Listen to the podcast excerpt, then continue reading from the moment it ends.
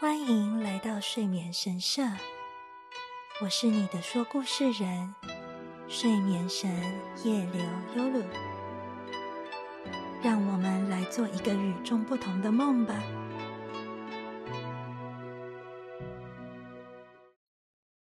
晚上好，不知道你正在做什么？是在吃宵夜、洗澡？还是准备刷牙睡觉了呢？上次的故事有让你睡不着吗？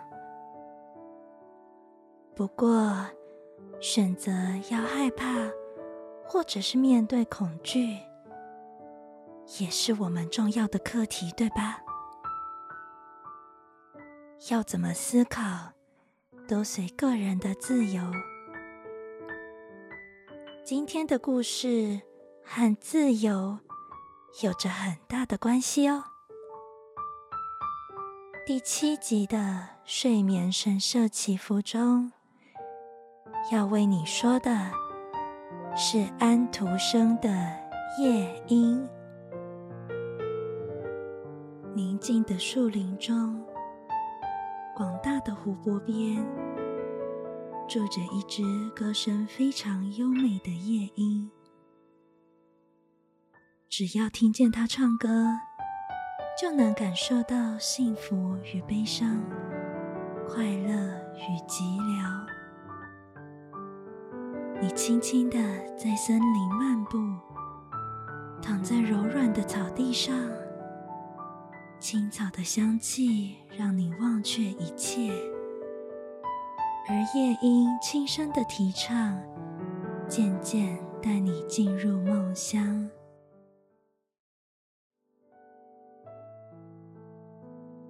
接下来要说的是很久很久以前发生的事情。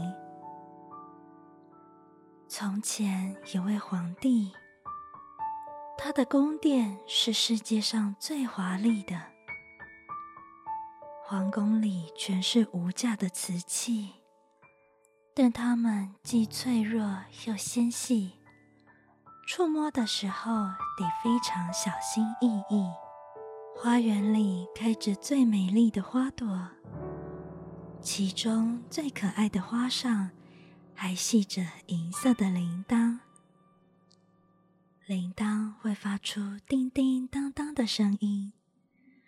让人路过时忍不住停下来欣赏。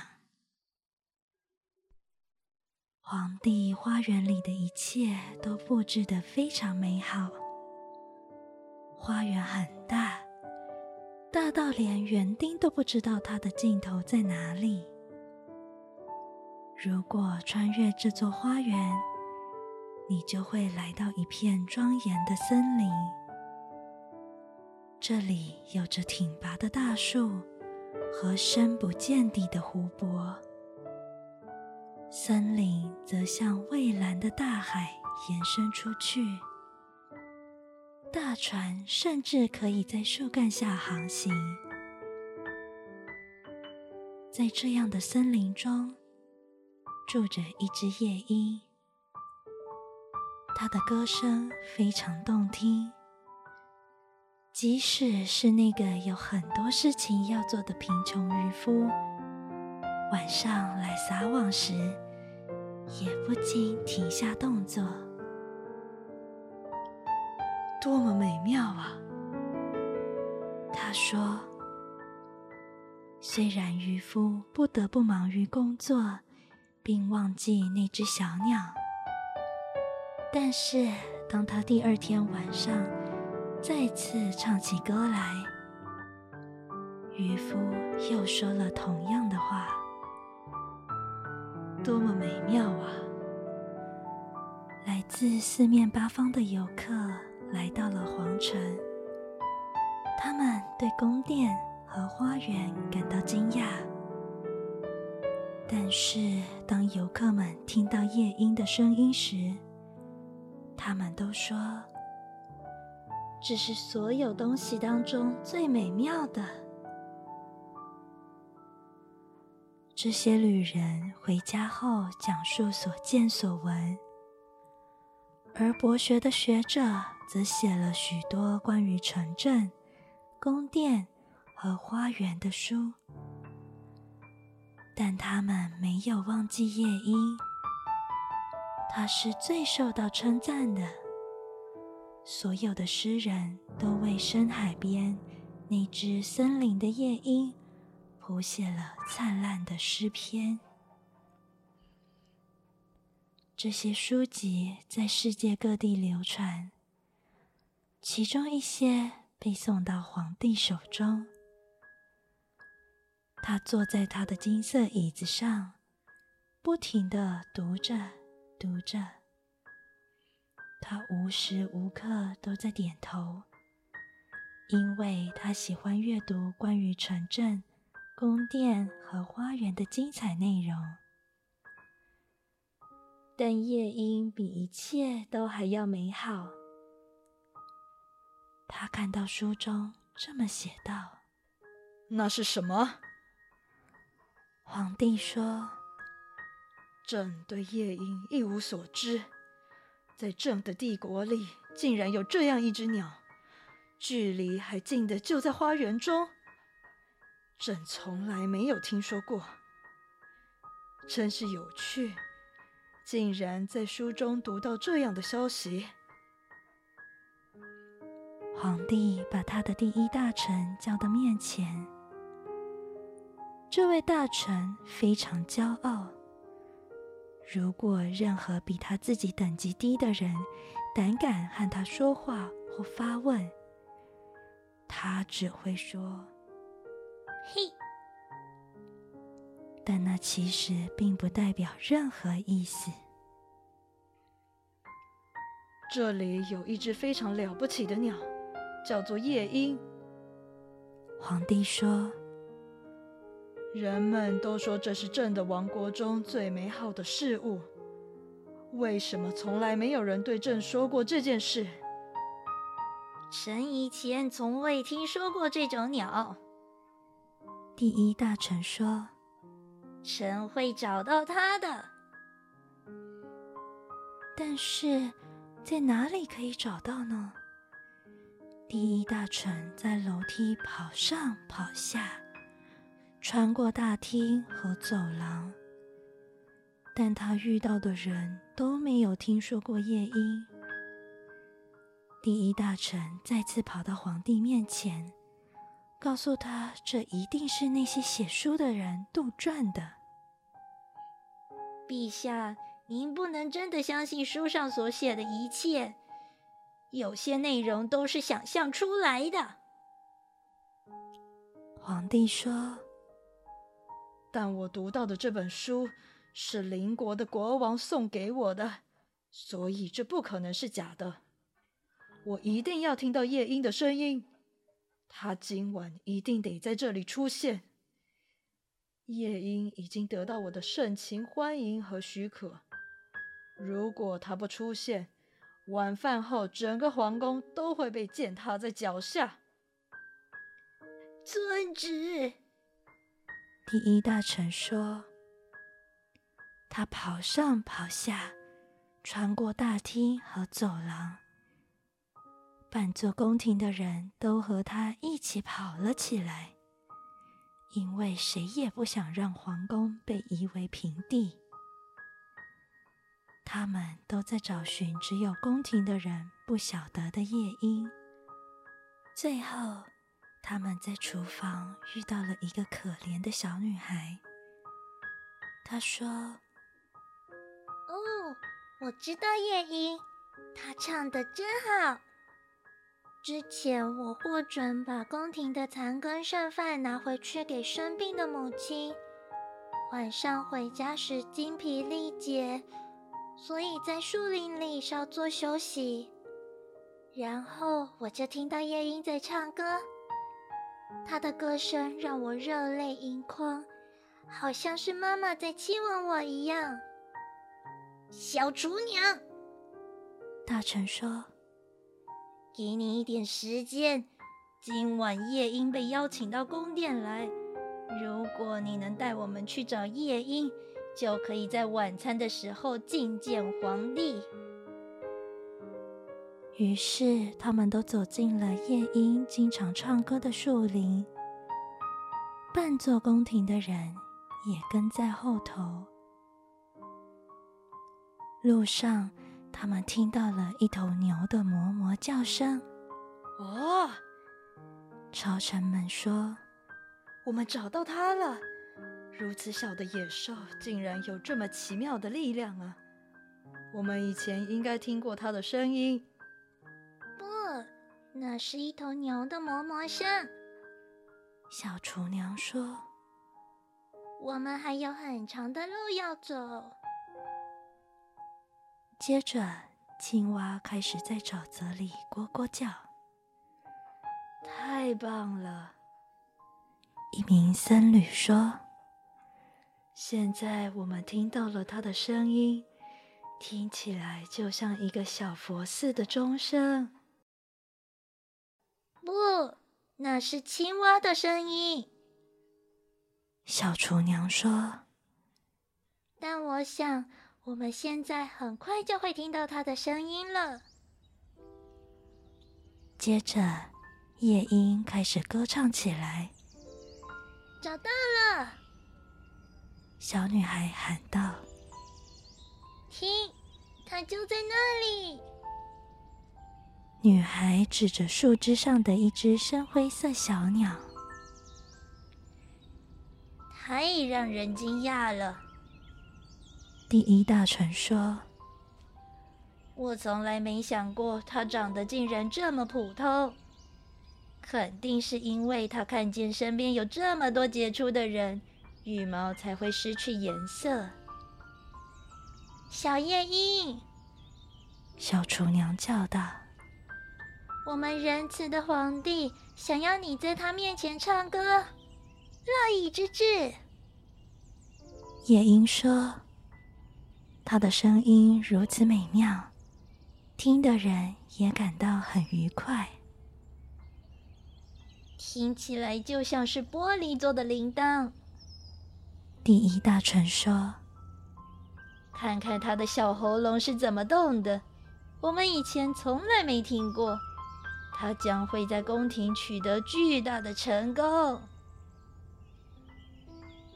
要不要我再为皇帝唱一次？夜莺以为皇帝就在树下聆听，于是这样问道：“我尊敬的小夜莺。”大臣说：“今晚是否有着荣幸邀请您到宫廷？”陛下将被您美妙的歌声迷住的。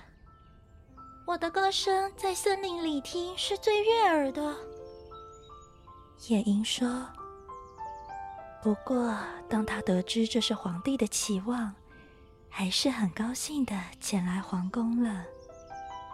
一切都准备就绪，瓷砖墙和地板在万千金色灯座的照耀下。”闪闪发光，走廊也装饰着最艳丽的花朵，上头则挂着满满的铃铛。宫廷的人们不停忙碌的来回经过，结果走廊到处叮当作响，甚至让人都听不见自己说话的声音。大殿中央。皇帝的王座旁，则有一座金色的漆木，夜莺就在上面。小厨娘获准站在门后，因为她已经被提拔成宫廷厨师了。每个人都身穿最华贵的衣服，大家看向那只灰色小鸟。皇帝朝他点了点头。夜莺的歌声如此美妙，皇帝的双眼涌出了泪水，甚至还流下脸庞。接着，夜莺唱得更动听了，他的歌声唱进所有人的心。皇帝高兴极了，说要重重奖赏他。但夜莺说，他已经得到了足够的奖励。我看见皇帝眼中的泪水，这个奖励已经够好了。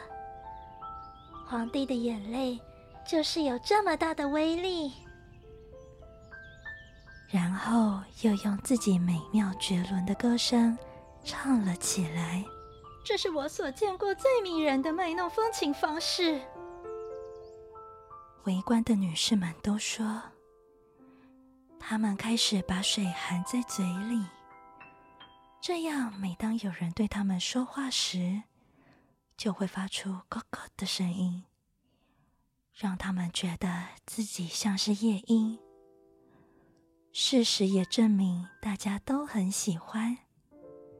夜莺也取得了巨大的成功。夜莺现在必须待在宫廷里面。它有自己的笼子，被允许白天出门两次，晚上一次。他得到十二位仆人。每位仆人都拿着一根丝绳，系在他的腿上，像这样飞来飞去，一点乐趣都没有。全城人们都在议论那只奇异的鸟。如果两个人见面，一个人说“夜”的话，另一个人就会说“阴”。然后他们都会满足的轻叹口气，并且相视而笑，确定彼此是有默契的。某天，皇帝收到了一个大包裹，上面写着“夜莺”，又是另一本关于我们鼎鼎大名的鸟儿的新书。皇帝说。但这不是一本书，而是一个小小的机械玩具，放在一个盒子里。这是一只人造夜莺，和真的夜莺一样，只不过上面镶嵌着钻石、红宝石和蓝宝石。当它背上了发条。便能唱出真正的鸟儿歌唱的曲子。它的尾巴上下摆动，随着身上的金子和银子闪闪发光。他的脖子上有个小项圈，上面写着：“我们国家的夜莺，比不上您们皇帝的夜莺。”这太棒了！他们说道，而带来发条小鸟的人，当场获得了这样的称号：带来异国夜莺的使者。现在他们必须一起唱歌，我们就会有美妙的二重唱了。于是，小鸟们一起唱歌，但它们的声音并没有融合在一起。因为真正的夜莺以它的方式歌唱，而发条鸟则唱着华尔兹的曲子。这不是发条小鸟的错，乐队指挥说：“他把时间掌握的非常好，非常符合我的风格。”于是，人造小鸟不得不独自唱歌。它带给人们的快乐。和真的夜莺一样多，而且看起来更漂亮。它像是手镯和项链一样闪闪发光。唱了三十三次，却不会疲倦。人们很想再听一遍他的曲子，但皇帝认为真的夜莺差不多该唱歌了。但它在哪里？没有人注意到，它已经飞出敞开的窗户，飞向自己的绿色树林。我们该怎么办？皇帝说：“朝廷全都骂夜莺很忘恩负义，但我们还有最好的小鸟。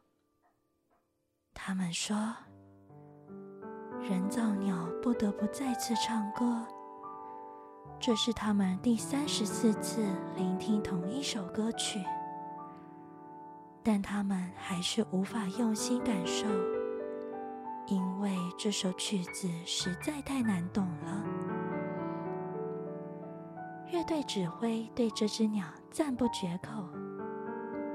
是的，他向他们保证，它比真正的夜莺还要好。不仅是因为美丽的羽毛和钻石，也是因为它的内在。看吧，各位大人、女士和陛下。谁也说不准真正的夜莺会唱出什么歌，但关于人造鸟，人人都很清楚。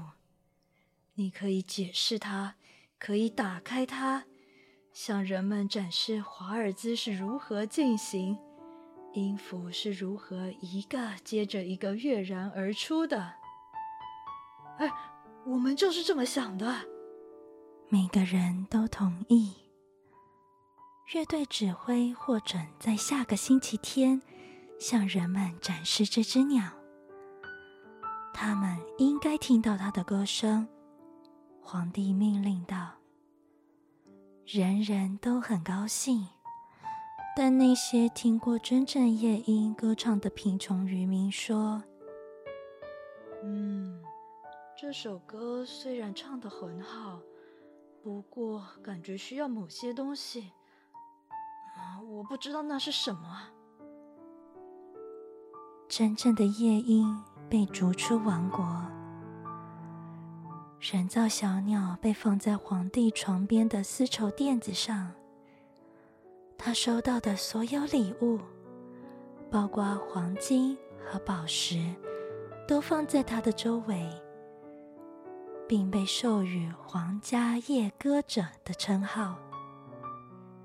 因为皇帝认为左边是心所在的那一侧，所以将这些珍贵的宝物都放在床的左侧。乐队指挥写了关于人造鸟的二十五卷的大部头文章。这部作品充满学识，长篇大论，里头写满最难的单字。每个人都说他们读完了，也看得懂。就这样，一整年过去了。皇帝、宫廷和所有人民都背熟人造鸟所歌唱的每一个音符，但是他们更喜欢它了。他们甚至可以和它一起合唱。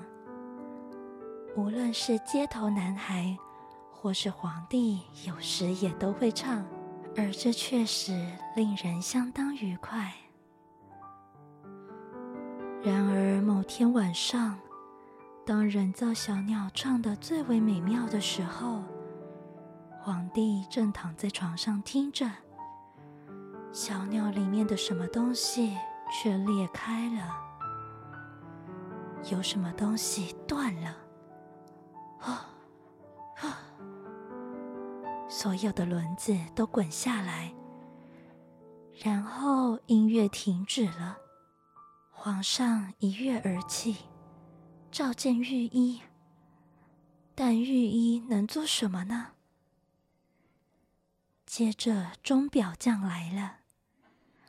经过一番交谈和检查，他把那只鸟重整了下。但他说必须少用，因为人造小鸟已经近乎磨损，不可能再重新安装那些零件。这真是一场灾难。人造小鸟一年只被允许唱一次歌，但即使这样，也太多了。不过乐队指挥坚持他和以前一样好。当然，现在也只能说他曾经和以前一样好。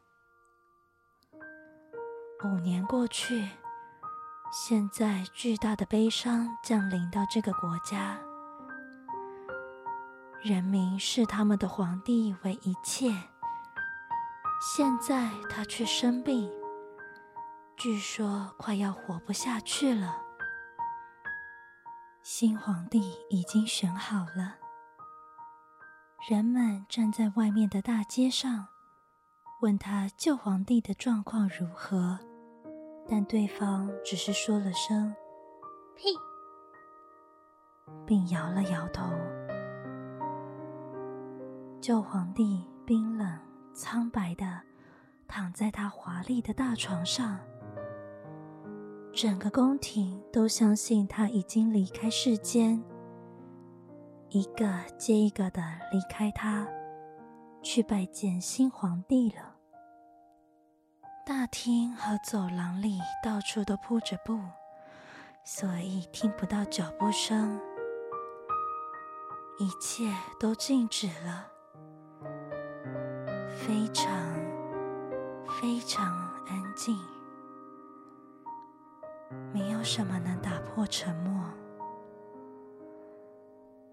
旧皇帝渴望有什么东西。能让他从这种极静的单调中解脱。要是有人愿意和他说话就好了。要是有人唱歌给他听就好了。音乐会带走他的思绪，也会打破他身上的魔咒。月光从敞开的窗户里流了进来。却也是一阵沉默，非常沉默。音乐，音乐！皇帝喊道：“你这金灿灿的小鸟，唱吧，唱吧！我给过你金子和珠宝，还亲手把金项圈套在你的脖子上，唱吧，唱吧！”但那只鸟没有发出任何声音，没有人为它上发条，所以机器小鸟无法唱歌。一切都静了下来，静得可怕。突然，窗外传来最为美妙的歌声，是活生生的小夜莺。他坐在外面的树枝上，听到了皇帝的需求，来到他面前，为他唱出安慰和希望之情。随着他的歌声，皇帝虚弱四肢的血液流动的越来越快，生命力也开始复苏。谢谢，谢谢。皇帝说：“这只神圣的小鸟，我认识你。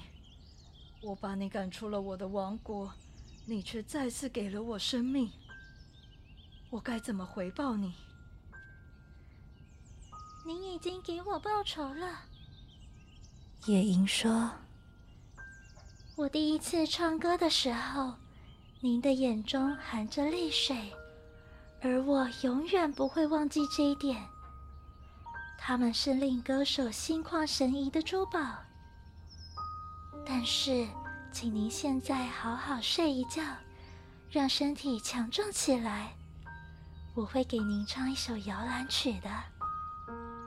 他再次唱起歌来，皇帝便陷入了深沉、平静的睡眠。当皇帝强壮而健康的醒来。阳光正好透过窗户照进房间内。他的仆人还没有回来，因为他们认为他已经死了。但是夜莺却仍然坐着唱歌给他听。你必须永远和我在一起，皇帝说：“你想唱就唱，我会把人造小鸟打碎成千万片的。”别这么做，夜莺说：“他已经尽可能长久的完成了他的工作，请像您之前做的那样保留它。我不能在皇宫筑巢住在这里，但请让我随心所欲前来吧。晚上我会坐在窗外的树枝上，唱一些让您感到快乐和感激的歌曲。”我会歌唱欢乐和悲伤，也会歌唱隐藏在你面前的善与恶。歌唱的小鸟到处飞来飞去，飞到贫穷渔夫的小屋，飞到农夫的小屋，飞到所有距离您和宫廷遥远的人们那里去。我爱您的心胜过您的冠冕。尽管它似乎有种神圣的光辉，现在我要再次为您歌唱，但您必须答应我一件事。任何事都可以。皇帝说着站起身，自己穿上黄袍，并且佩戴镶有华丽金色纹路的宝剑。只有一事相求。不要让任何人知道您有一只会告诉您一切的小鸟，最好不要这么做。然后夜莺就飞走了。仆人们进来查看，他们以为早就不在人世的皇帝，结果却出乎意料。早上好。只见皇帝如此说道。